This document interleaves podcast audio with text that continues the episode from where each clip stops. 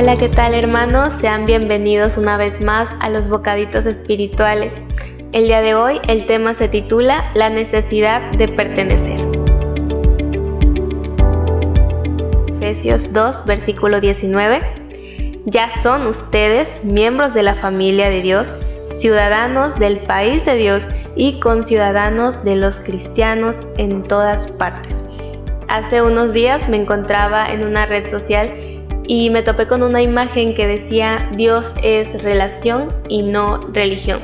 Debo de confesar que hace unos tres años, cuatro, hubiera dicho que esa imagen tenía mucha razón, pero uno cuando va escudriñando la palabra, cuando se está congregando, empieza a comprender la importancia de permanecer y pertenecer al cuerpo de Cristo. Pero lo triste es que hay miembros de iglesia que creen que no es muy importante asistir a la iglesia, congregarse y lo pueden hacer a solas dentro de las cuatro paredes de su casa y le restan importancia a la casa de Dios y a la obra que se hace dentro de ella.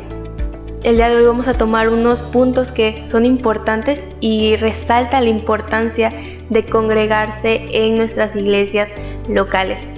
Lewis nos decía que la palabra miembro tiene un origen cristiano, pero que el mundo la ha vaciado de su significado original. Nosotros como cristianos resalta nuestra membresía al cuerpo de Cristo. Pablo daba mucha importancia a esta palabra. Nos decía que somos miembros de ese cuerpo donde nosotros aprendemos, enseñamos. El número uno es que es permanecer en esta familia eclesiástica nos permite identificar a los creyentes genuinos. Nosotros somos ese testimonio vivo. Jesús dijo, de este modo todos sabrán que son mis discípulos si se aman los unos a los otros. No somos parte del cuerpo de Cristo en soledad. Necesitamos de los demás. Siendo tan diferentes, Dios nos une en un mismo amor y somos ese testimonio vivo que Dios se refleja en la iglesia, que no hace distinción. Otro punto es que nos llama a ser una familia de la cual nos saca de ese aislamiento egocéntrico que muchas veces tenemos como humanos. La iglesia local es nuestro salón de clases. La iglesia local es este laboratorio donde podemos llegar a practicar ese amor y esa empatía.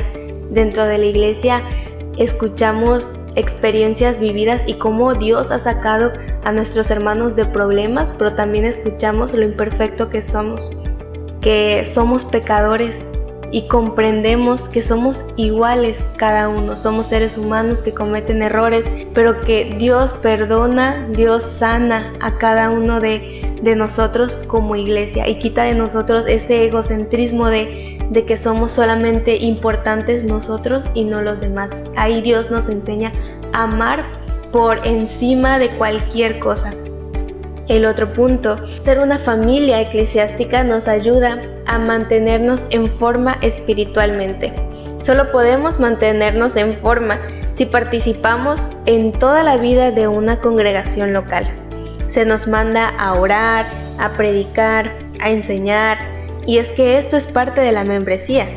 Como parte de ser miembros tenemos obligaciones y tenemos derechos. El fin de, de permanecer en el cuerpo de Cristo, fomentar esa vida espiritual, ejercitarnos en la oración y en cada una de las cosas que Dios pide de nosotros al formar parte de esta iglesia. Si nosotros nos alejamos de la comunión de nuestros hermanos, de la casa de nuestro Dios, nuestra vida espiritual va a decaer mucho y nos vamos a olvidar de lo que Dios quiere de nosotros y del propósito que Él ha implantado en nuestras vidas. Aún hay tres puntos restantes para comprender por qué es importante nuestras iglesias. Cuando nuestras iglesias sean abiertas completamente, nosotros abracemos eh, con amor nuestras iglesias y asistamos con alegría, con gozo, sobre todo amándonos los unos a los otros. Dios los bendiga hermanos y esperamos que sigan teniendo un hermoso día. Adiós, bendiciones.